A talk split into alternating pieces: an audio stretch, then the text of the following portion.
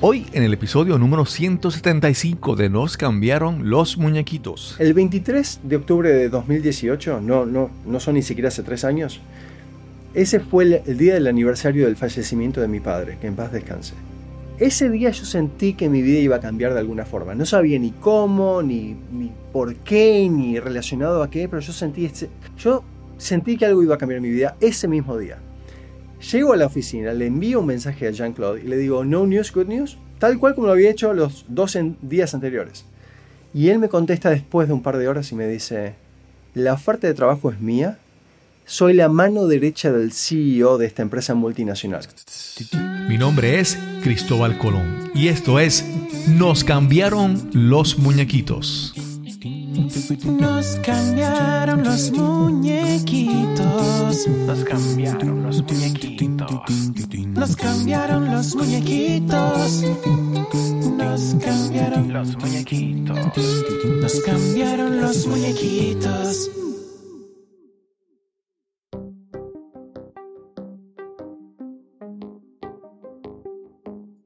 Gracias por acompañarnos en este episodio de Nos cambiaron los muñequitos, el podcast donde hablamos sobre cómo manejar el cambio, cómo adaptarnos, cómo reinventarnos. Justo la semana previa a la publicación de este episodio, ocurrió el gran apagón de Facebook, que afectó sus plataformas, incluyendo Instagram y WhatsApp. Y este evento ha causado que muchas personas y compañías evalúen sus intenciones, hábitos y metas al usar las redes sociales. Una red social que no es tan popular como las de Facebook, pero puede ser muy útil dependiendo de tus intenciones, lo es LinkedIn. Te presento a nuestro invitado. Hola, soy Brian Golot. Eh, nací y crecí en Buenos Aires, Argentina. Estudié ciencias eh, de la computación y vivo hace casi 18 años en Canadá. Brian Golot es un experto en el uso de LinkedIn en el proceso de búsqueda de empleo y entrevistas. Y como dice Brian, él no te ayuda a encontrar un trabajo, él te ayuda a encontrar el trabajo, ese que has soñado y que armoniza tus talentos, tus pasiones, tu conocimiento y experiencia con el salario que necesitas para vivir plenamente. También hablamos sobre las relaciones, la buena comunicación, el respeto y aprecio de la labor realizada por cada persona que cruza nuestro camino. Este es el episodio número 177 y conversamos con Brian Golod. Esta, esta conversación se da primero porque Marieli Silvet Martínez, que anteriormente era, era como mi asociada, era como mi, mi partner en, en- los negocios, eh, me te recomendó para entrevistarte y, y entonces finalmente después de muchos contratiempos, desde que coordinamos una entrevista, un apagón eléctrico en Puerto Rico, que es muy común recientemente, y finalmente se da esa conversación. Brian, primero quiero hablar un poco sobre tu educación, qué estudiaste y porque después quiero llegar a cómo llegas a, a Canadá, ¿verdad? una distancia tan física, tan distante desde tu país. Hablarnos un poco sobre qué estudiaste y cómo después entras al mundo profesional, al mundo del trabajo. Muchísimas gracias por tenerme acá y gracias a María por invitarme, obviamente, ¿no? Eh, a recomendarme. Bueno, a los 11 años mis padres me preguntaron qué quería hacer de mi vida. Que, o Ok. sea, Poca presión a esa edad. Sí, sí, realmente yo, eh, no sé, las tenía aspiraciones, ¿no? Pero que a los 11 años te pongan esa, esa decisión en tus hombros y que vos, la, que vos decidas cómo va a continuar tu vida es, es interesante. Bueno, cuestión es que decidí, con, con el soporte, con, la, con el apoyo de mis padres, estudiar en la escuela número uno de Argentina en cuanto a tecnología. Eh, tiene muchas especializaciones y yo elegí esa, esa escuela porque yo era músico o, estu- o estudiaba o tocaba el órgano. Eh, había estudiado en Yamaha y había elegido esa, esa escuela porque tenía un muy buen, eh, eh, una muy buena sala de producción musical, un muy buen estudio para, para grabar. Me había llamado muchísimo la atención. Ahora, soy muy práctico yo, muy práctico, muy pragmático. Y a los 12 años, antes de elegir la carrera, porque pasabas uno o dos años dentro de la, de- dentro de la escuela y después tomabas eh, la decisión realmente de qué, qué orientación querías tomar, yo dije, ¿cuánta gente hay? ¿Cuántos músicos hay en el mundo que realmente la rompen y que les va increíblemente bien y que pueden vivir de eso? Y dije, no, no, no, no. Yo no soy el mejor estudiante, tanto no me gusta estudiar, así que mejor me dedico a otra cosa. Y me, me interesaba muchísimo la, la computación, así que terminé eligiendo informática, tecnología. Y bueno, estudié desde los 13 años tecno- eh, tecnología, programación, eh, análisis en sistemas. Y a los 17 años mis padres me preguntaron, ¿te parece emigrar a otro país? También otra pregunta que vienen mis padres a preguntarme a mí. ¿Te, te gustaría emigrar a otro país? Y yo dije, sí, claro que sí, Estados Unidos. Y me dijeron, no, Canadá. Y dije, mejor todavía. No sé exactamente por qué dije mejor todavía, porque realmente no, no conocía Canadá, pero le tenía un gran, no sé, una gran admiración. Y este país lo amo. Ahora, después de casi 18 años de vivir acá, amo este país enormemente. Ujú. Y bueno, llegué a Canadá a los casi 20 años, fue un periodo un poco largo de- del trámite. Nosotros enviamos nuestra aplicación para, para comenzar el proceso migratorio el día antes que se cayeron las Torres Gemelas. Así que Wow. fue el día antes que el mundo cambió completamente. Obviamente nuestro proceso migratorio eh, se, se hizo más largo. Y terminamos en una isla.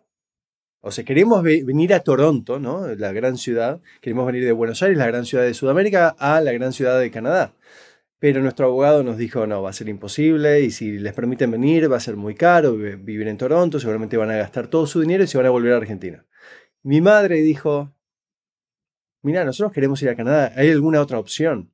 Y él dijo, bueno, hay una isla en la zona este, se llama Prince Edward Island, o Isla Príncipe. Eduardo en español. Y terminamos en una isla, como la isla de Gilligan, ¿no? Con 140 mil 140.000 personas.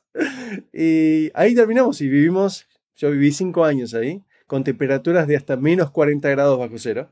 Wow.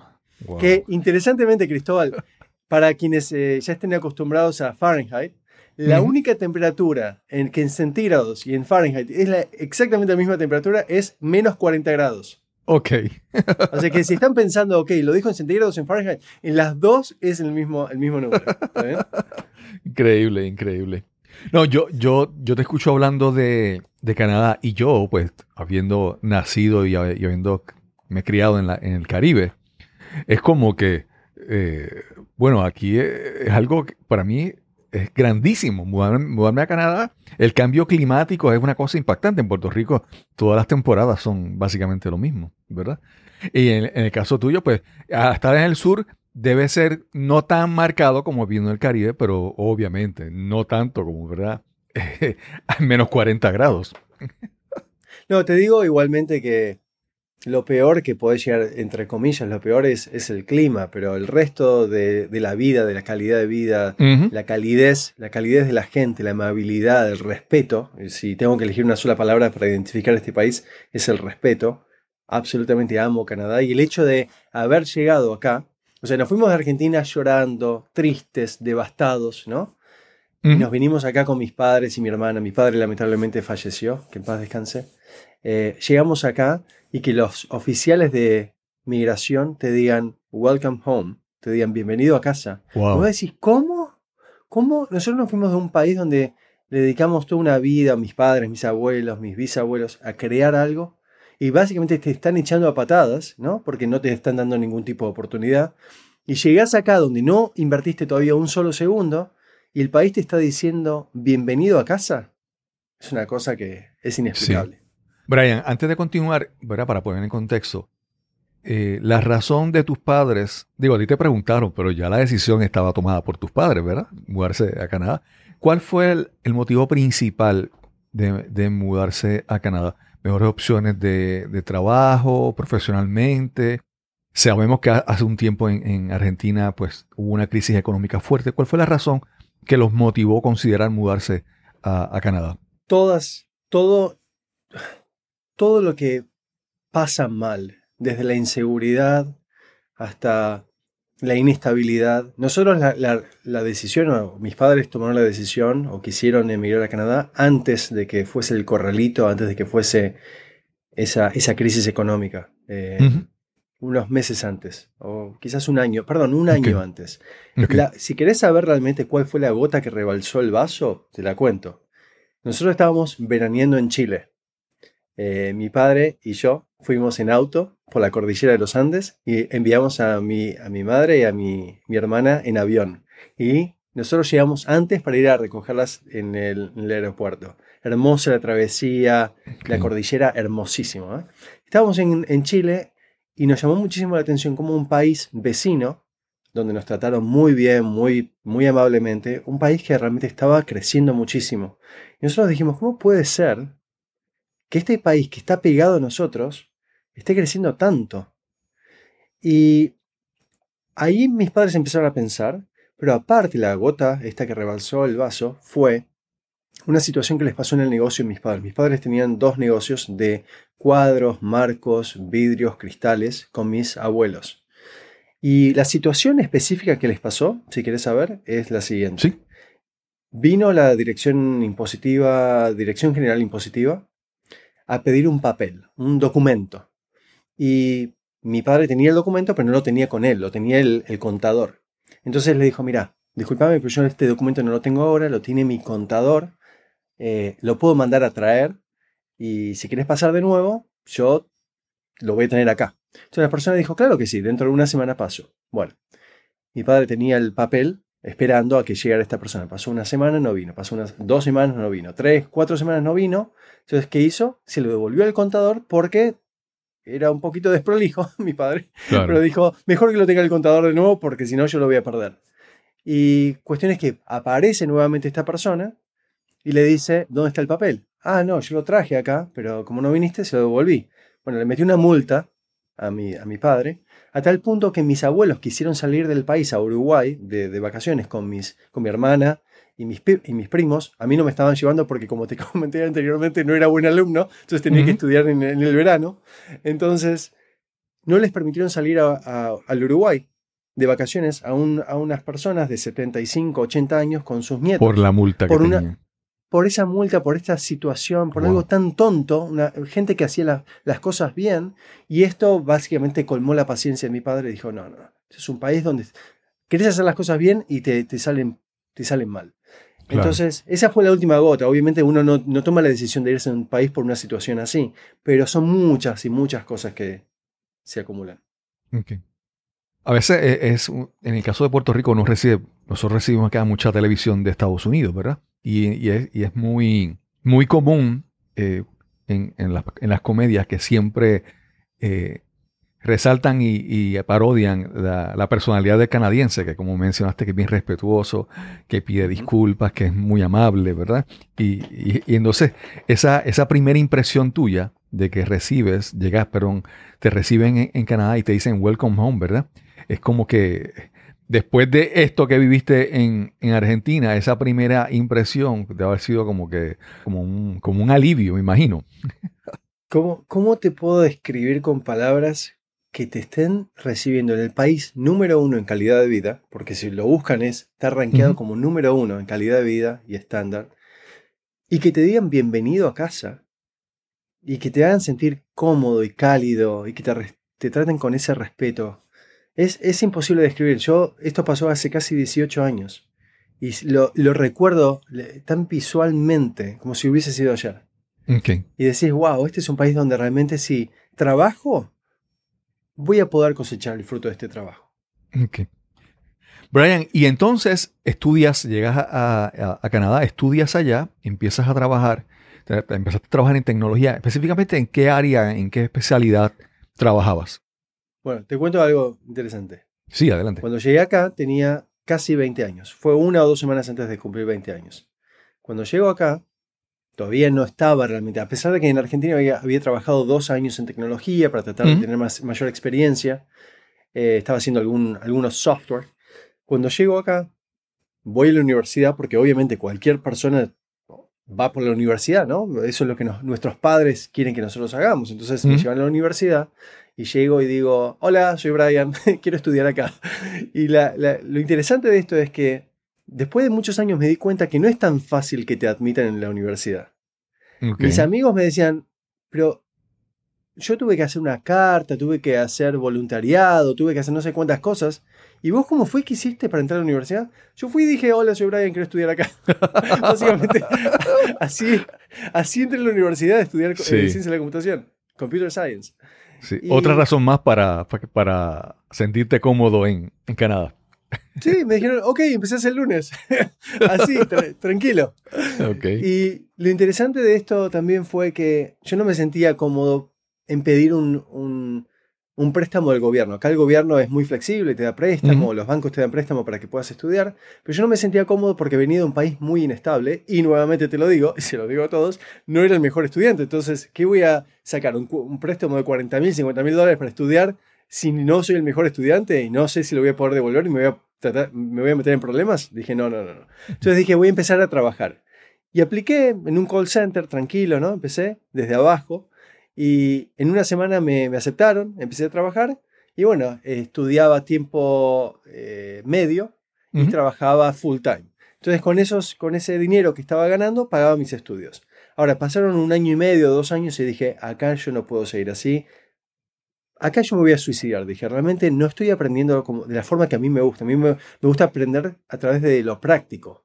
Tanta teoría no me gusta. A mí me gusta realmente ensuciarme las manos y empezar a, probar cosas y aprender de esa forma. Y yo ya venía con una, muy buena base de Argentina, porque había estudiado en la escuela secundaria, había estudiado eh, Computer Science. Entonces, realmente no, no sentía que estaba sacándole provecho.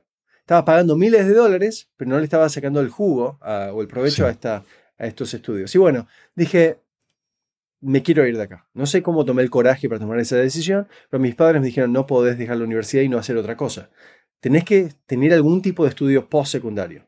Dijeron, estudié en un college, por, por lo menos, un terciario. Y ahí me pasé a un college, hice un, programa, un diploma de un año y lo terminé. Y estuve trabajando en cinco trabajos al mismo tiempo, en tres ciudades distintas, mientras que iba al college. Y estaba trabajando para el gobierno de Canadá a los 22 años. Y ahí fue cuando me empecé a meter en computer science y en, el campo, campo profesional en tecnología. Okay. Y entonces en todo ese tiempo te especializabas más en el desarrollo de software o, más en la parte de, hardware. No, siempre fue de software, eh, pero fue más ahora cuando me pasé a este programa de, se llamaba Interactive Multimedia, multimedia interactiva. Pasé a combinar el tema de diseño, de, de páginas web, de programación de páginas web, de audio, de video, eh, diseño gráfico. Bueno, empecé a combinar todo esto y eso me permitió realmente empezar a entender muchísimas más áreas para poder combinar y ser un profesional más rico. Y bueno, mientras que estaba ahí en el college, en una semana de estar en el college, me contrataron como profesor del college, sin haber ni siquiera terminado los estudios. Entonces, yo, esto quedaba a 75 kilómetros de distancia, si no me equivoco en otra ciudad, y yo iba y le enseñaba una clase de, eran alumnos de 18 a 65 años, todos mezclados, y yo les enseñaba lo que yo estaba aprendiendo en el college, y me pagaban bárbaro, así que yo seguía, Yo feliz de la vida. Brian, algo, algo que quiero preguntarte, porque comenzaste con, la, con la música y yo sé que, que la música a veces es una, una pasión que, que tú lo puedes poner como que en, pausa, pero es algo que en tu vida siempre hay. Si, si te gusta la, música desde, desde, joven, te encanta, te va a apasionar toda la vida. Y entonces entras en, este, en el mundo de la tecnología. Hasta ahora no he visto, no me has hablado. Es como que, pues, por consecuencia y el próximo paso, pero no, no había una, vamos a decir, una, no sé, tal vez una claridad de pensamiento. En mi caso, yo estudié eh, ingeniería de computadoras, trabajé 25 años y durante todo ese tiempo yo sabía que yo no iba a estar todo el resto de mi vida haciendo eso. Yo sabía que en algún momento me iba a cambiar. Finalmente hice el cambio y he hecho otras cosas. En tu caso, mientras hacías este trabajo y aprendías, ¿sentías que estabas en lo correcto? ¿Sentías pasión? o lo veías como que el medio para yo generar ingresos y cómo, cómo lo veías? ¿Sentías que esto como te apasionaba, la tecnología y lo que estabas haciendo? La tecnología siempre me apasionó, siempre me apasionó y me continúa apasionando. Realmente amo la tecnología. Pero hay algo interesante que obviamente mirando hacia atrás uno se da cuenta que hubieron indicaciones de que quizás no iba a continuar haciendo esto toda mi vida. Pero es más fácil mirando para atrás que mirando hacia adelante. ¿no? Cuando tenía más o menos, creo que, no me acuerdo si 16 o 17 años, mi, mi madre me dijo, Brian, ¿vos por qué no estudias tanto como este otro chico, como tu compañero de clase? ¿No? La, realidad, yo te digo, yo iba a sociabilizar al colegio. Era un colegio caro, realmente para los, estándares de Argentina. O sea, 500 dólares o 600 dólares por mes. Mucho dinero para una familia clase media en, Argentina. Y, yo le dije a mi madre, mi respuesta fue, porque este chico que estudia y le va bárbaro ¿no? en, las materias, no puede tener una conversación con una persona. No puede sociabilizar, no puede crear confianza con otra persona. Eso es lo que a mí me apasiona, eso es lo que me gusta. Pero como estaba en la carrera de informática, yo seguí por informática. Lo que pasó, bueno, algunas de las cosas que pasaron fue, primero que a los 17 años yo, esto, ojo, no lo promociono, lo que voy a decir ahora no lo promociono. claro, claro. Pero no quiero, no quiero decir que lo que voy a decir es, es, es la verdad absoluta, por favor. Yo a los 17 años me di cuenta que em, nos pasamos un tercio de nuestras vidas durmiendo. Básicamente eso es lo que me di cuenta. O sea, si dormimos 8 horas por día y vivimos 60 años, 20 años nos la pasamos durmiendo. Y yo dije, yo no nací para dormir, yo nací, nací para sacarle provecho a, la vida. Y bueno, en ese momento me volví un súper emprendedor, o sea, emprendedor en las ganas. Realmente no, no es que haya logrado millones de dólares ni nada, pero las ganas sí las tenía, ¿está bien? Y me acuerdo que en la casa, teníamos una casa de tres pisos en, en, en Argentina, y mi madre, a las 2, 3, 4, 5, 6 de la mañana, me decía, me gritaba desde abajo, me decía, Brian, ¿puedes tipear? ¿Te acordás del teclado, de esos teclados que tocaban las teclas y hacía mucho ruido? Bueno, me decía, era mecánico, ¿sí? Tal cual, tal cual. Me decía, ¿puedes tipear más, más despacio más, o, con menos ruido? más suave. y yo decía, bueno, estaba ahí tocando las teclas, ¿no? Una tecla, otra, otra tecla para no despertarlos. Pero yo ya estaba trabajando desde los 17 años a las 3, 4, 5 de la mañana con una pasión de querer desarrollar algo. Bueno, la cuestión es que continué toda mi vida trabajando así de trasnoche. Yo soy como un búho, ¿no? Trabajo de noche sin ningún problema y me encanta porque hay menos distracciones. Y aparte porque no me estoy perdiendo ningún programa de televisión, ¿no? Y bueno, la cuestión es que acelerando, yendo un poco más hacia adelante, a los 25 años, si no me equivoco, llegué finalmente a Toronto. Y la situación que me cambió un poquito la vida, cómo me empiezo a distanciar un poco del ámbito de tecnología, eh, entre comillas, no tanto, pero me empiezo a distanciar y me empiezo a dar cuenta qué es lo que realmente me apasionaba, es una situación que me pasó en una multinacional donde trabajé yo fui a esto que se denomina un town hall. Un town hall es donde vos vas con todos tus compañeros de trabajo, viene el director, el vicepresidente, el CEO, y cuentan los números, cómo le está yendo a la empresa en el último trimestre, en el año. Y entonces una de las cosas que aprendo, en mi primera semana ahí, aprendo que em, habíamos perdido 15 clientes y habíamos ganado 15 clientes. Yo digo, esto no es una receta para, para escalar la empresa. Si estamos perdiendo tanto como ganamos, no vamos a ir para ningún lado. Y posiblemente en algún momento a alguien despidan. Puede ser que me despidan a mí también. Entonces, cuando salimos de ese town hall, de esa reunión, le digo a mi jefe, ¿te diste cuenta qué fue lo que pasó? Me dice, no. Le digo, mira, perdimos tantos clientes como los que ganamos. Me dice, ¿y? Le digo, mira, eso no es una receta para crecer. ¿Y? Le digo, ¿podemos hacer algo al respecto? Me dice, eso no es tu trabajo. Pero a mí se me había tomado, me, había de alguna forma despertado la curiosidad de qué puedo hacer para tratar de ayudar a la situación. Dice, tenemos un, departamento que se llama retenciones. Le digo, bueno, claramente no está funcionando, porque si perdemos 15 clientes, no, no está funcionando bien. Me dice, bueno, pero ese es el trabajo de ellos. Le digo, pero yo quiero hacer algo al respecto, ¿puedo ayudar? Dice, no es tu trabajo. Le digo, pero sé que algo puedo hacer.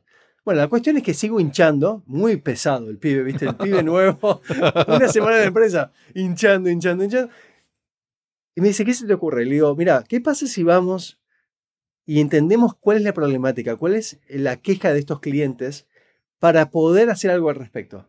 Me dice, bueno, tenemos que pedir permiso al director, al vicepresidente. Le digo, bueno, ¿y cuál es el problema? Vayamos a pedir permiso. Bueno, la cuestión es que vamos a pedir permiso, me dan el permiso. Y la cuestión es que yo empiezo a llamar a estos clientes y digo, hola, ¿cómo estás? Soy Brian Golot de esta empresa, Jonas Software. Me enteré que estás teniendo alguna problemática, me gustaría ayudarte de alguna forma a que tengas una mejor experiencia. la cuestión es que yo no le, no le hacía ningún tipo de promesas, ¿no? Trataba de solucionar ese problema. Él decía, no sé si voy a tener la respuesta o la solución ahora, pero lo voy a intentar. Y si no la tengo ahora, después de dentro de una o dos o tres semanas, seguramente tengo la solución para vos. La cuestión es que estas personas que estaban tratando de irse de nuestra empresa, pues estaban muy eh, disconformes, me decían, Brian, amo tu, em-, amo tu empresa. Yo decía, ¿cómo que más? Mi empresa si hace cinco minutos estabas tratando de irte vos y llevarte a, otros clientes con vos. Decían, es que nunca nadie se ocupó de mí. Desde que me convirtieron en cliente, se despreocuparon y ya dije, o sea, no se, sí, no se preocuparon más por mi situación, por mi, por mi satisfacción como cliente. Y entonces ahí yo me di cuenta dije que me encanta esta sensación, esta sensación de ayudar al otro.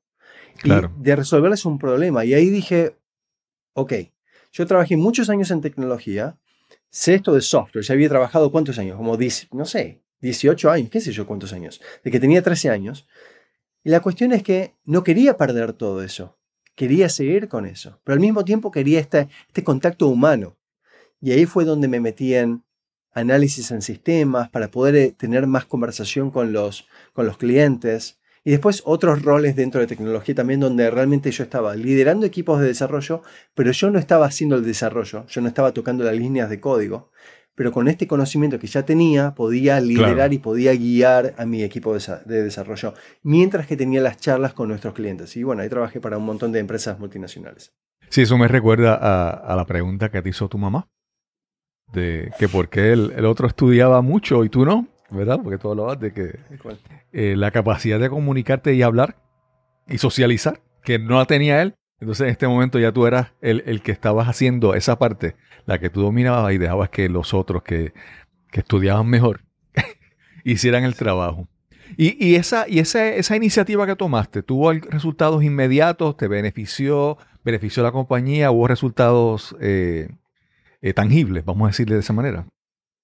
El primer, lo primero que logré para la compañía fue que una vez que empecé a hablar con todos estos clientes, y es más, yo estaba tan comprometido, y no, no era parte de mi rol, pero yo le decía, acá tenés mi número de teléfono personal, este es mi celular, cualquier problema que tengas, llamame, ¿no?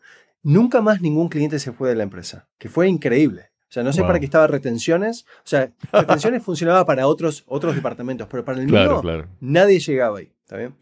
Pero lo interesante, muy buena pregunta que me hiciste, Cristóbal. Lo interesante fue lo siguiente, y algunas veces tenemos altibajos, ¿no?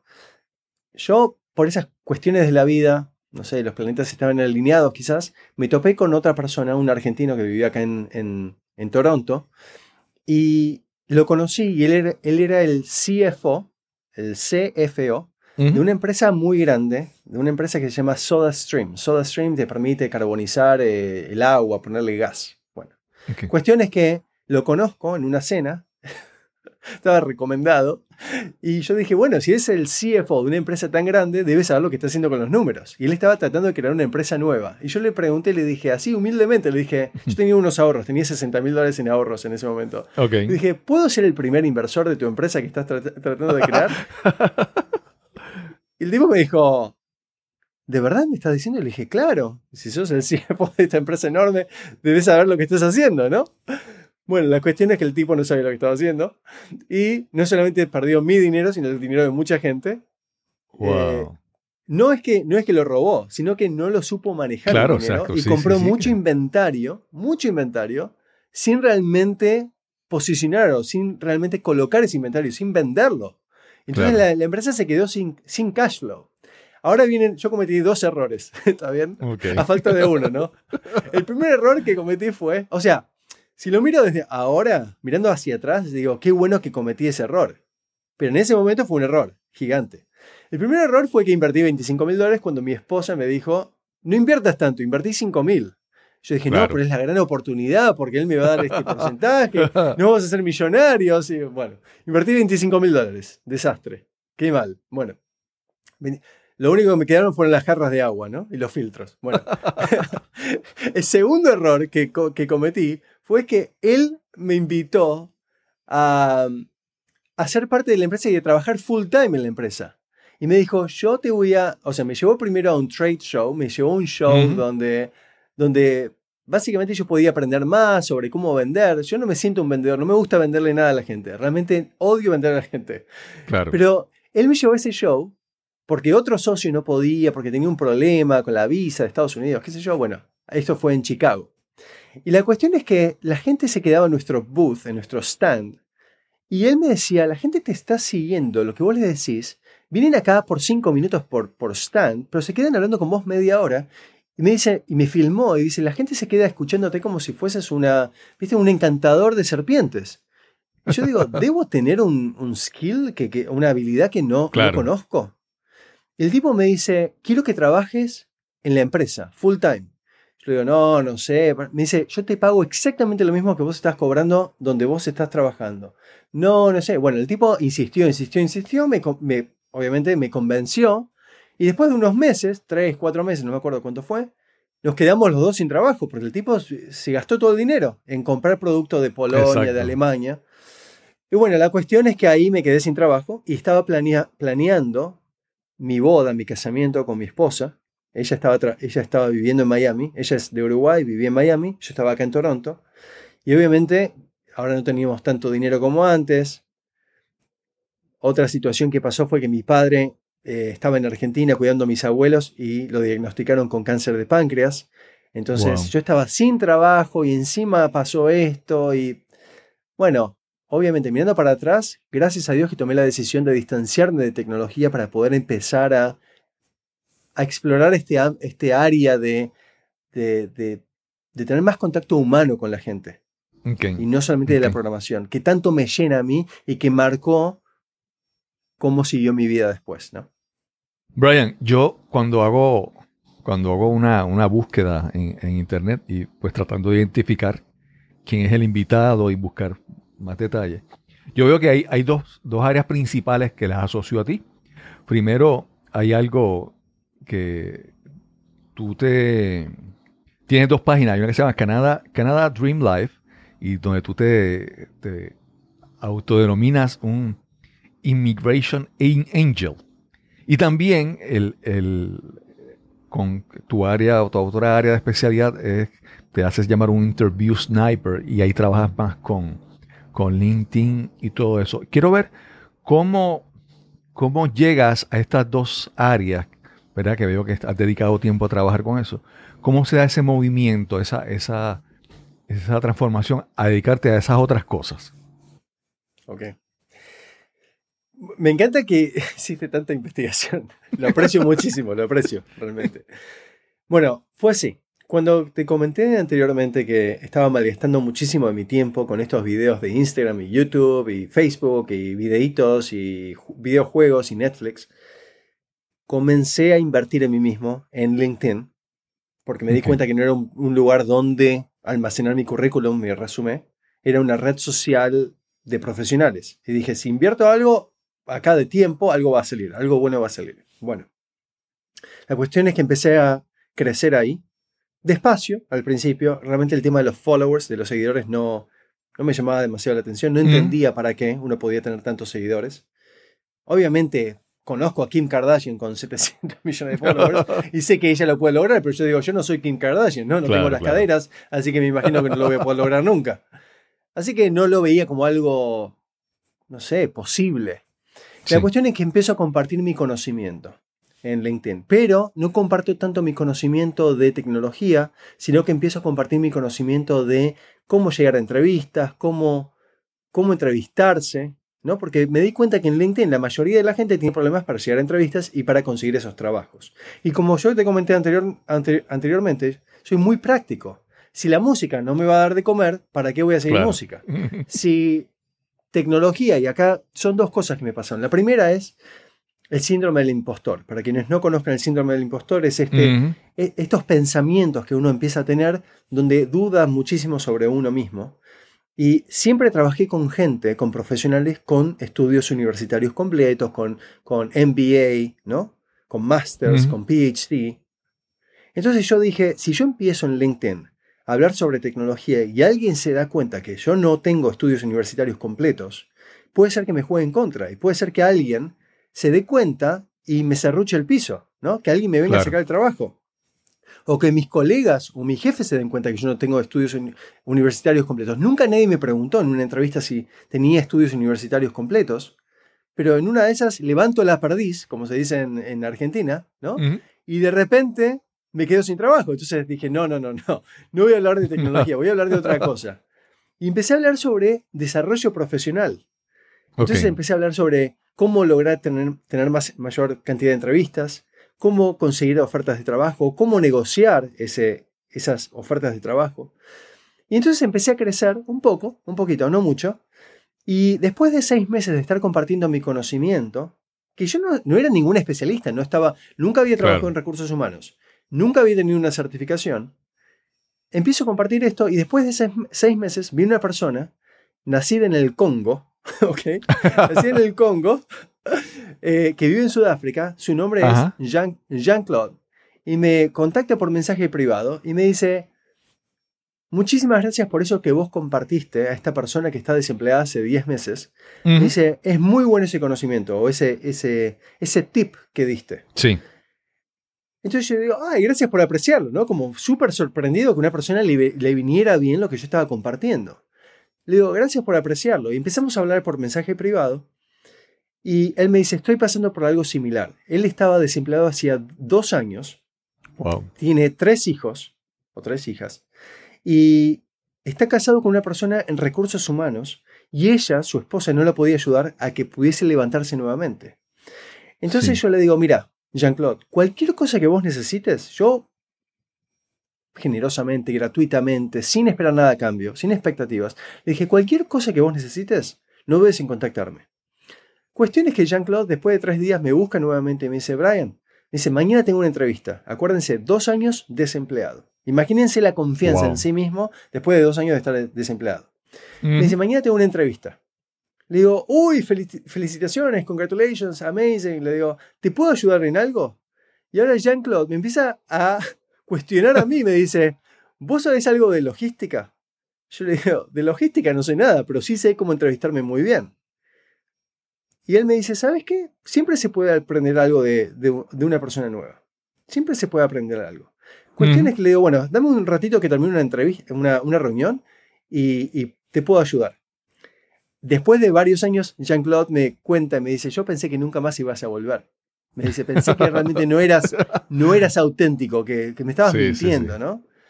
Y la cuestión es que le hago una mentoría de 35 minutos, entiendo exactamente cuál era la problemática de él, y le digo, vos tenés que hacer esto, esto, esto y esto. Pero yo no, eh, otra vez, nunca había tomado una capacitación. Claro, claro. Todo orgánicamente, empíricamente, ¿no? Y la cuestión es que esa misma noche, a las 12 de la noche de Toronto, era las 6 de la mañana de, de Sudáfrica, le digo, Jean-Claude, le digo, te quiero desear lo mejor. Te quiero decir que mañana o hoy la, oferta va a ser tuya, el trabajo va a ser, va a ser tuyo, vas a ver. Me dice, bueno, muchas gracias por el aliento. Ya me estoy preparando a las 6 de la mañana, ya me estoy preparando. Bueno, cuestión es que Jean-Claude va a la, la entrevista, vuelve y me dice, ¿sabes qué? Fui a la entrevista y mi sangre dejó de hervir. Me decía, siempre cuando iba a las entrevistas hervía mi sangre. Y ahora me sentí mucho más relajado. Hice lo que vos me dijiste y me sentí mucho más relajado. Digo, bueno, qué bueno. Me dice, ¿sabes qué? Una cosa más. Yo creo que ese trabajo va a ser mío. Y yo pensé, ¿no? Digo, bueno, habrá pensado lo mismo durante los últimos dos años. Claro, O sea, claro. no se lo dije a él, pero yo lo pensé. Y la cuestión es que durante las dos siguientes semanas, yo estaba sumamente comprometido con su, con su progreso, con su éxito. Cada dos días yo le decía esta frase, le decía, no news, good news, como no hay, no hay noticias, entonces hay esperanza. Y él me decía, no news, good news. No hay noticias, hay esperanza. Cada dos días le, le- decía esta, le, le preguntaba esto, ¿no? Y la cuestión, acá es donde se puso interesante la, la- la cosa. El 23 de octubre de 2018, no, no, no son ni siquiera hace tres años, ese fue el, el día del aniversario del fallecimiento de mi padre, que en paz descanse. Ese día yo sentí que mi vida iba a cambiar de alguna forma. No sabía ni cómo, ni, ni por qué, ni relacionado a qué, pero yo sentí... Este, yo estaba trabajando en el gobierno de, de Canadá. Estaba en camino al gobierno, dejando el auto, estacionándolo. Yo sentí que algo iba a cambiar en mi vida ese mismo día. Llego a la oficina, le envío un mensaje a Jean-Claude y le digo, no news, good news, tal cual como lo había hecho los dos días anteriores. Sí. Y él me contesta después de un par de horas y me dice, la oferta de trabajo es mía, soy la mano derecha del CEO de esta empresa multinacional. Wow. Y ahí me caí para atrás en la silla y yo dije, no puede ser. Había una razón por la que vos y yo nos teníamos que conectar. Había una razón por la que hoy me sentí esta mañana, que mi vida iba a cambiar hoy. Todavía no tenía entendimiento de las dimensiones de lo que estaba por pasar en mi vida. Yo dije, no puede ser la satisfacción. Lo llamé por teléfono, él estaba manejando, se puso a llorar, tuvo que aparcar el auto al, al costado Wow. de la carretera de la ruta. Y me dice, no puedo ver, así que tengo que estacionar porque no puedo ver la emoción. Y yo también me puse a llorar. Y cuando cortamos, yo soy muy, viste, de explorar, muy observador. Y dije, ¿será que estos son, que los planetas están alineados? ¿O es un mensaje de mi padre realmente? Sí, sí. Y ahí dije, tengo que explorar. Y bueno, ahí compartí la, la historia en LinkedIn. La compartí, vino, vino mucho más gente. Y esas personas me dijeron, ¿me puedes ayudar a mí también? ¿Me puedes ayudar a mí también? Y bueno, empecé a ayudarlos. Bien. qué 45 minutos, una hora, una hora y cuarto, una hora y media. Ah, y bueno, cada uno de ellos llegaba a la entrevista y le daban la oferta de trabajo. Gente desempleada de todas partes del mundo. Eh, Déjame que te interrumpa. Con el Sí, caso de Jean-Claude, no le habías cobrado. Había sido completamente No, no, no. gratuito. gratuito. Esta, esta segunda ola de, de personas interesadas, ¿también lo estabas haendo gratuito? Gratuito, gratuito. Ok. Yo feliz, siempre generosamente de dar, Claro, dar, claro. dar toda mi vida. Es más, hay mucha gente, eh, esto un- una pequeña reseña. Hay mucha gente que me pregunta, Brian, ¿vos tenés un personaje para LinkedIn? Para tener, para quienes no sepan, yo tengo en LinkedIn en este momento Ajá. 244 mil seguidores, ¿no? Que para mí Wow. es. wow. Y la gente, viste que la gente habla de marca personal, de esto, del otro, y bueno, hay algunos que se inventan un personaje. Mi personaje no es un personaje, es exactamente ser quien soy yo. Yo me rehuso a vivir la vida pretendiendo ser tal o cual cosa. Hay, para quienes no hablen en inglés, hay, una, hay un verbo en el inglés que se llama pretend. Y que los chicos chiquitos utilizan ese, ese verbo pretend para pretender que son tal o cual cosa. Bueno, voy a pretender que soy el policía, voy a pretender que soy Exacto. la maestra, voy a... Bueno, yo tengo 37 años. Yo no estoy para jugar eh, juegos, ¿está bien? Estoy acá para vivir una vida auténticamente. Soy exactamente quien quiero ser, siempre tratando de ser mejor persona, ¿no? Es mi responsabilidad tratar de ser mejor persona todos los días, pero no trato de pretender que soy cálido y amoroso y Claro, claro. generoso y tal cosa cuando no lo soy. Si quiero ser esa persona, intento serlo, y si no, no, no tiene sentido. Claro. Y todo esto comienza cuando tenía cinco años, cuando mi compañerito de banco no tenía sus libros y yo voy a mis padres y les digo, necesito que me compren ese libro que me compraron, cómprenmelo otra vez. ¿Por qué otra vez? Porque mi compañerito no puede, no puede comprarlo, sus padres no pueden comprarlo. Claro, claro que te lo vamos a comprar. Ojo, yo no puedo decir que esto viene de mí, obviamente es genético, claro. lo aprendí de mis padres, ¿no? Pero viene desde que tengo cinco años siendo así de generoso con la gente, Sí. ¿está bien? Brian, antes de continuar, ¿has tenido la oportunidad en algún momento de encontrarte, de conocer físicamente a Jean-Claude? Todavía no, pero si Dios quiere, si Dios quiere, qué buena pregunta. Él está en camino a venir a Canadá. Ok. Eh, si Dios quiere, me dijo que el año que viene va a empezar con el proceso. Eh, se está acomodando con su empresa y demás, pero tiene muchas ganas de traer a su familia a Canadá. Aparte, él me escucha la pasión con la que hablo de este país y está, está enloquecido por querer venir a Canadá, así que obviamente que va a venir conmigo, con mi ayuda, obviamente. Claro, claro. No, yo, yo con toda, como, con toda sinceridad, yo, pues lo que he escuchado, ¿verdad? Lo que, lo que he leído sobre Canadá, sí, sí, eh, no es nuevo para mí todo lo que tú mencionas. En, en mi caso, yo, como te mencioné, habiendo nacido y criado en el Caribe, para mí el- la calidez, el clima es muy importante. Y más que para mí, es por ejemplo para mi esposa. O sea, mi esposa no, no puede ni siquiera pensar en, en estar en el frío. Así que por eso Canadá nunca, nunca ha sido ni siquiera una opción de que uno considere para evaluar, ¿verdad? Pero sí, sí, es, es- muy interesante. Y, y ahora yo creo que, creo que podemos ya comenzar a hablar un poco específicamente sobre LinkedIn, ¿verdad? Porque, mira, ah, vivimos en un mundo de que las personas siempre ven algo gratis, gratuito, libre de costo, y entonces se van por ahí, ¿verdad? Eh, dicen Facebook, Facebook es, gratuito, yo no pago. Y la gente dice, no, porque es mi Facebook, es mi cuenta, es, es mi página. Y, y realmente pues no se dan cuenta de que en muchas de estas redes sociales y muchos eh, sitios que te dan algo gratis, si algo es gratis es porque el producto eres tú. Lo que tú le estás dando a ellos es valioso para ellos. Y entonces muchas personas pues entran, eh, pueden ver a LinkedIn y, y te lo hablo yo, en mi caso yo también, desde el punto de vista. Y entonces LinkedIn pues tiene la peculiaridad de que tú puedes tener una cuenta libre de costo y tienes acceso a ciertas cosas y entonces para otras cosas tienes que entonces pagar. Y yo creo sé que mucha gente eso los aleja porque todo el mundo tiene esta mentalidad, voy a buscar esto que, que es gratis, que no pago nada. Se, se justifica, vamos a decir, tú puedes decir que una persona puede alcanzar muchas cosas con una cuenta gratis, libre de costo de LinkedIn, o, y hay una diferencia marcada en lo que esa persona puede alcanzar usando LinkedIn pagando el costo mensual. Háblanos un poco sobre, sobre ambas cosas. ¿Qué uno puede conseguir con, con este nivel de, de, la cuenta gratuita y con eh, pagando? Háblanos sobre eso, por favor. Okay. No es necesario tener una cuenta paga. Mi sugerencia uh -huh. para cualquier persona que esté empezando, que tenga una cuenta o que no la tenga, es que comience con una cuenta sin pagar absolutamente nada. A mí me tomó varios años pagar mi cuenta y realmente la pago porque hay dos, dos configuraciones, hay dos cositas que a mí me interesan, pero que ya alguien me alertó, alguien que tiene 75 mil seguidores, se llama Ariel Hernández, me alertó y me dijo, mira, esas dos configuraciones realmente las puedes encontrar igualmente sin tener que pagar. Así que estoy explorando para ver si puedo dejar de tener la cuenta uh -huh. paga también. O sea que realmente no les aconsejo a nadie que tenga la cuenta paga, no es necesario. Okay. ¿Y cuáles son esas dos configuraciones que mencionaste que, que, te atraían y que... Digo, si las puedes mencionar o, sí, o sí, si claro son secretos claro profesionales. No, no, no, no, no, por favor. No, yo siempre Adelante. comparto, com, comparto abiertamente. Una de ellas tiene que ver con el tema de... Yo tengo 30... O sea, LinkedIn te, te pone un límite de cuántas conexiones puedes tener. Followers, okay. seguidores, puedes tener la cantidad que quieras, pero conexiones puedes tener hasta 30.000.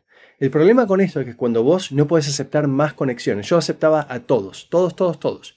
Cuando llegué a tener 30.000 conexiones, no puedo aceptar a nadie más, a menos que alguien se desconecte de mí o yo me desconecte de alguien. Okay. Y el problema con eso es que yo no puedo enviarles un mensaje a esas personas que se quieren conectar conmigo, no les puedo mandar, enviar un mensaje diciendo, diciéndoles, hola, ¿cómo estás? ¿En qué te puedo ayudar? Entonces, una de las configuraciones, hay algo que se llama Open Profile o perfil abierto. Si vos uh -huh. pagás, vos tenés esta opción de poder convertir tu cuenta en un perfil abierto para que cualquier persona te pueda enviar un mensaje. Entonces, okay. a pesar de que no sean conexiones tuyas, te pueden enviar un mensaje privado. ¿Está bien? Esa es una. Uh -huh. La otra, la otra configuración que a mí me viene muy bien, porque en tema de automatizar y de ser más eficiente con mi tiempo, es la opción de tener una respuesta automática. La okay. respuesta automática, cuando alguien te manda un mensaje privado, podés contestarle automáticamente y podés dejarle esa respuesta diciendo, hola, ¿cómo estás? Mira, este es un mensaje automático, porque me llegan miles de, de, de mensajes por semana, que es, re, es, real, imagínense, con 244 mil seguidores, cantidad que me llegan por semana. Y acá, le, si vos tenés este problema, anda a esta página web. Si tenés este otro problema, anda a esta otra página web. Y si quieres contactarme por WhatsApp, envíame un mensaje por, por WhatsApp. Este es mi número de teléfono. Okay. Entonces, de esa forma yo puedo ser muchísimo más eficiente y no dejar a nadie, como se dice, colgado o olvidado en mi, en mi cuenta, en mis mensajes privados.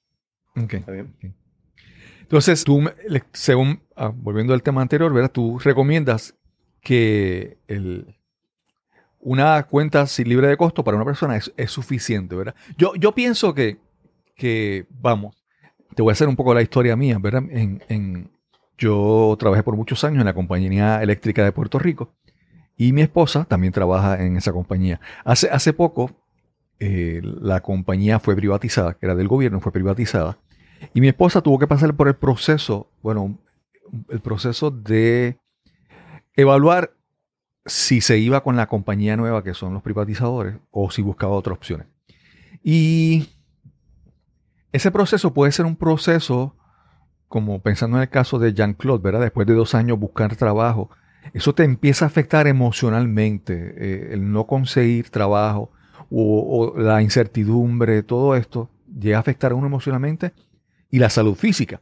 Y entonces, en el caso de mi esposa, como te mencioné, haber trabajado en esta compañía por tantos años, esta compañía va a desaparecer, todo lo emocional, sus compañeros de trabajo, las amistades que ha desarrollado.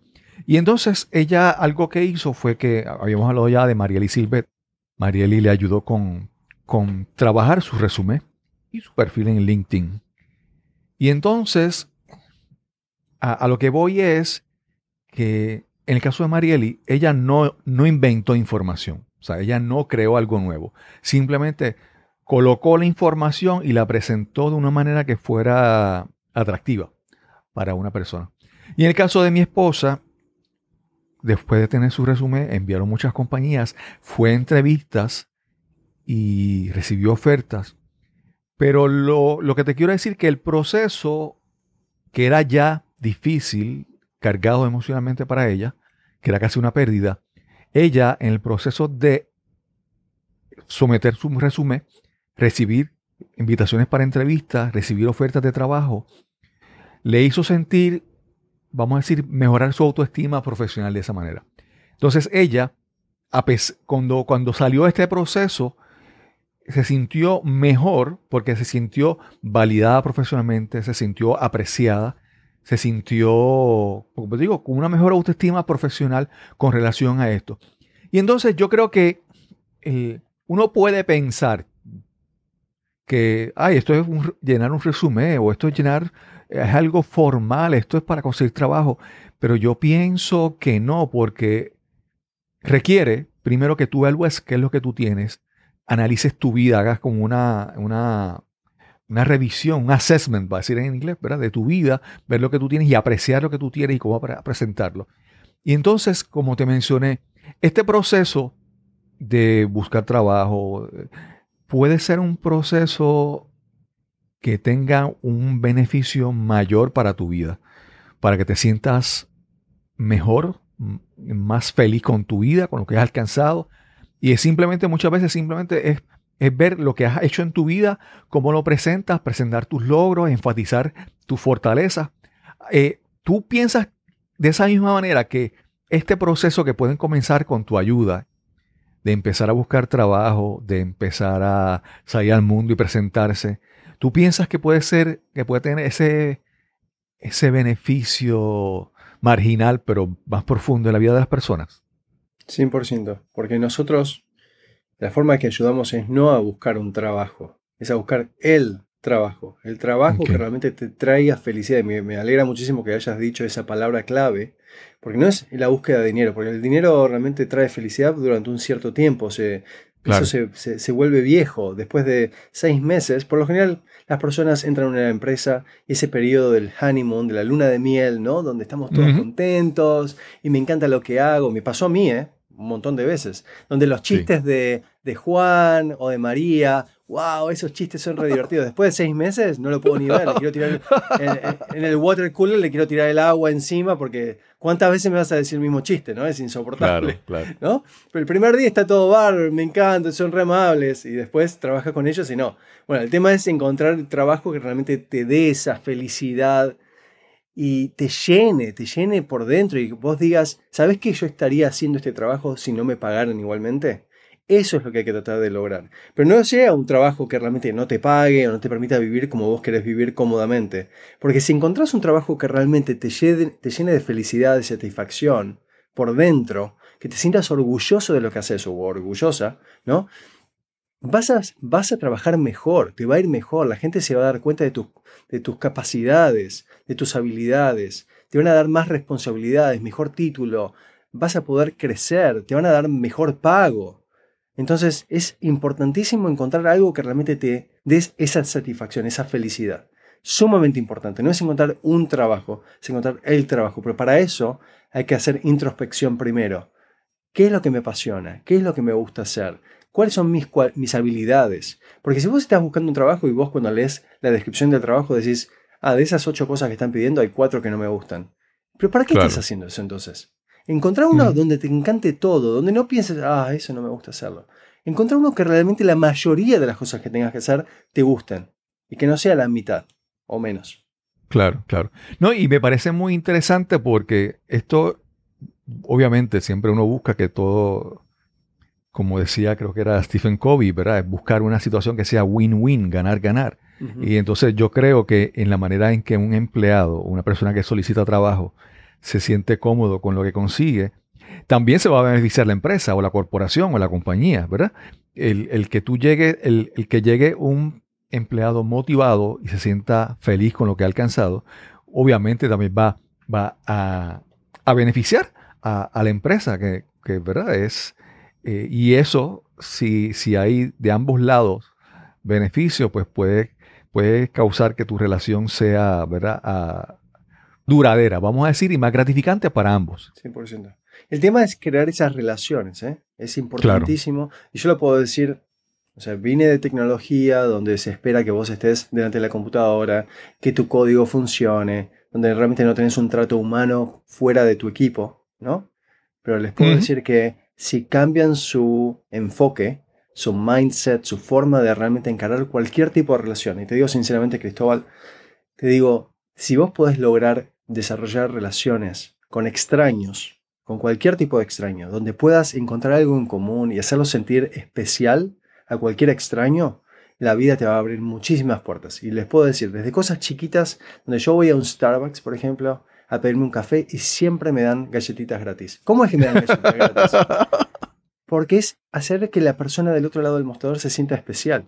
O voy a un restaurante y siempre me dan postre gratis. Me encantan los postres, claramente me gustan las galletitas y los postres, ¿no? Claro. Pero, ¿cómo lográs que te den postre gratis? Bueno, así que el mozo o la moza se sientan, se sientan especiales. Hacerlo sentir como ningún otro cliente del día, de la semana, del mes o del año.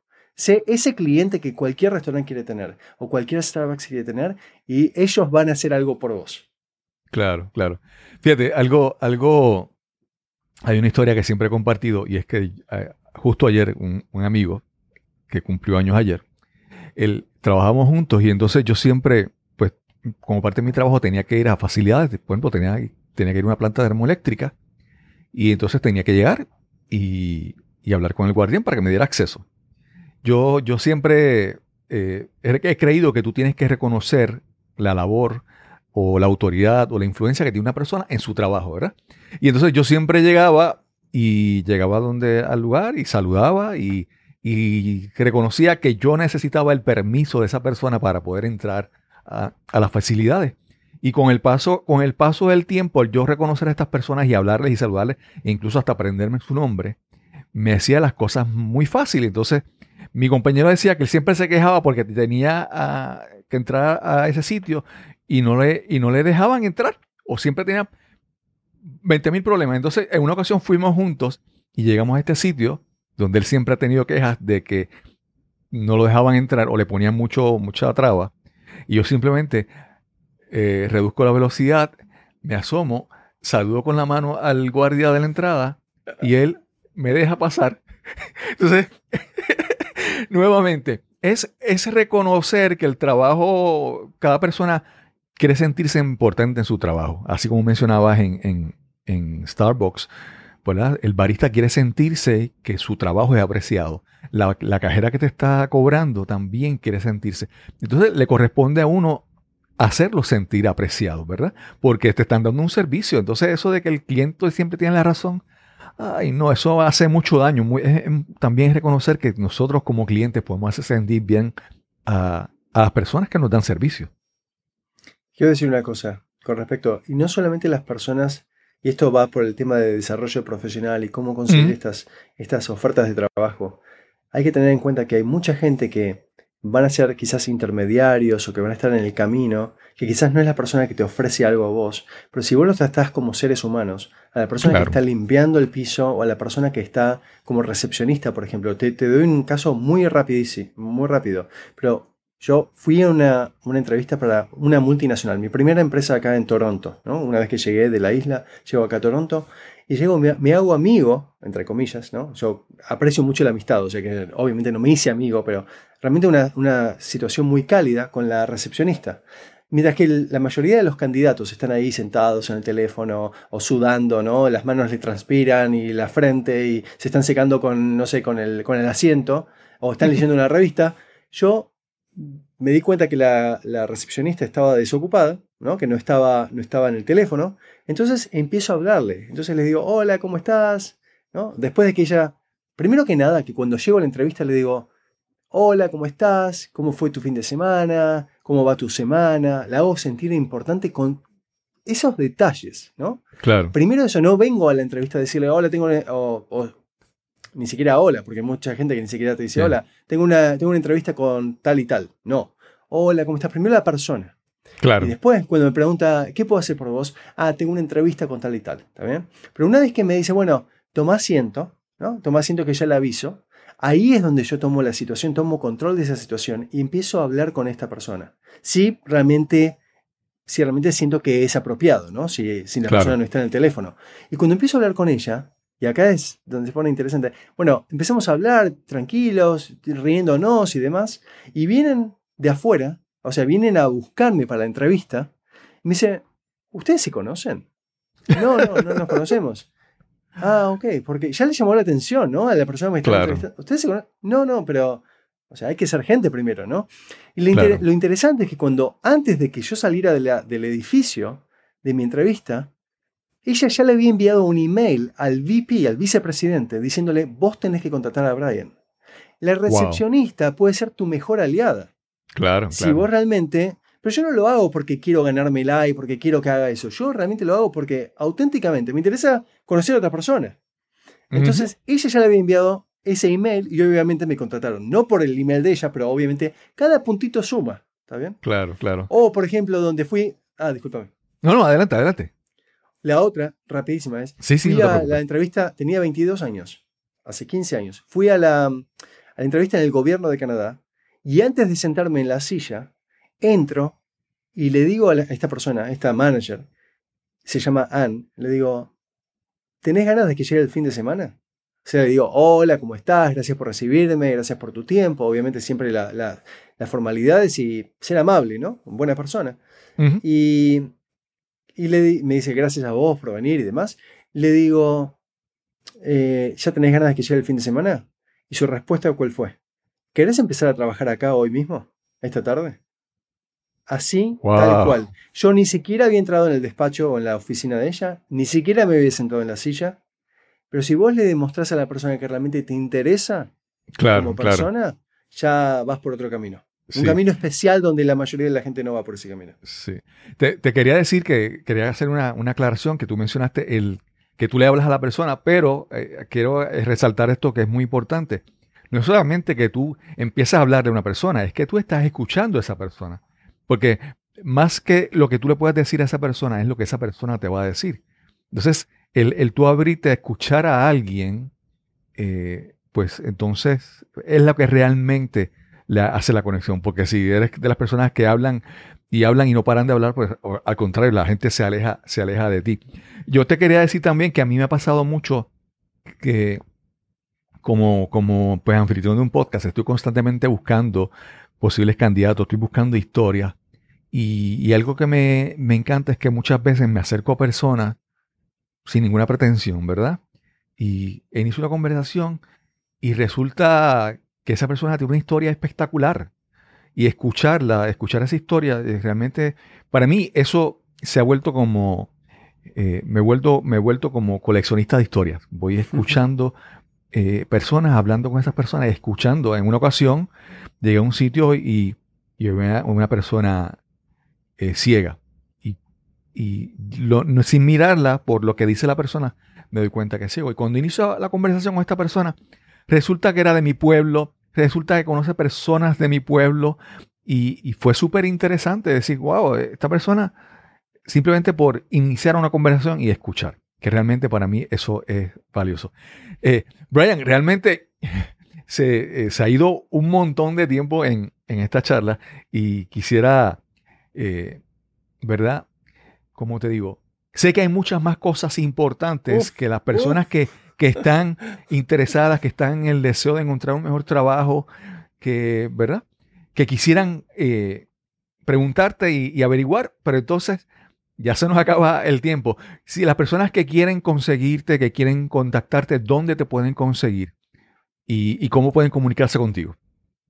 Yo siempre feliz de, de recibir cualquier mensaje a través de WhatsApp a cualquier persona. Si vos vas a querer poner mi, mi número, lo puedes poner. O si quieren venir a través de WhatsApp, es 970-964-9756. Dígame que me escucharon a través de Cristóbal. por favor. Y si quieren ir a, quieren aprender cómo conseguir entrevistas, cómo conseguir ofertas de trabajo, muchas ofertas de trabajo y cómo negociar su salario, pueden ir a mi página web que es nextbatch.com. La podemos escribir en algún lado, nextbatch.com, se sí. la puedo pasar a, a Cristóbal. Y si quieren emigrar a Canadá de forma segura, porque hay mucho scam en la industria, muchísimos scam, Claro. y esa es una de las cosas que me llevó a, a querer proteger, ayudar, guiar a profesionales, gente de todas partes del mundo, a que vengan acá a Canadá de forma segura, sin perder tiempo y dinero, vayan a canadadreamlife.com. canadadreamlife.com. Sí. Brian, ¿tienes algún proyecto que tengas por ahí en mente o algún evento, alguna actividad que tengas por ahí cerca que, que te quieras enfocar más en, esto, en estos, estos próximos días? Tengo todos los días, bueno, tenemos todas las semanas y todos los días tenemos eventos eh, en Nextbatch, en canadadreamlife.com, en los dos. Tenemos eh, webinars, son gratuitos, pueden ir ahí, ver si realmente esta información les, puede ayudar a ustedes. Yo sé que esta información realmente hay gente que no la conoce y que les abre muchísimo la mente. Así trabajemos juntos ustedes y yo o no. Mi sugerencia es que vayan, que lo tomen, que tomen esa información gratuita para poder aprender. Yo feliz de que ustedes puedan crecer, así terminemos trabajando juntos o no. Si trabajamos juntos, va a ser un honor, un privilegio, un placer, pero aunque no trabajemos juntos, feliz de que ustedes se llevan, se lleven información y entiendan, entiendan más sobre estas dos industrias, sobre inmigración y sobre desarrollo profesional. Cómo Sí. posicionarse y escalar más profesionalmente. Sí. Brian, eh, a veces cuando, cuando recuerdo la historia que mencionaste de, de Jean-Claude, muchas veces tú no sabes cuando una interacción con una persona o una información que tú vas a recibir, eh, vas a recibir desvía un poco tu camino, que tal vez no sea mucho, pero ese, ese, ese pequeño ángulo, ese cambio en el rumbo, a largo plazo va a transformar tu vida. Y, y puede ser que, digamos, tal vez la vida de Jean-Claude hubiera sido seguir sin conseguir trabajo, con frustraciones y problemas, y de repente tener una vida plena, llena de satisfacción.